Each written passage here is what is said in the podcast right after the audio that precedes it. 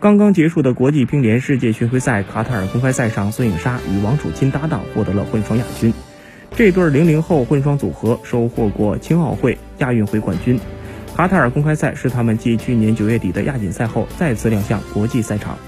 而今年开年的两站巡回赛中，孙颖莎在单打方面受到了冲击，她也表示要在赛后好好总结。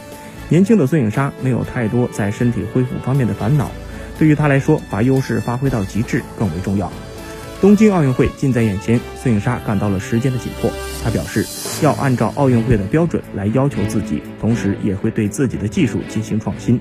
保护好身体是发挥到极致的前提，并做到严格要求自己，努力争取参赛资格。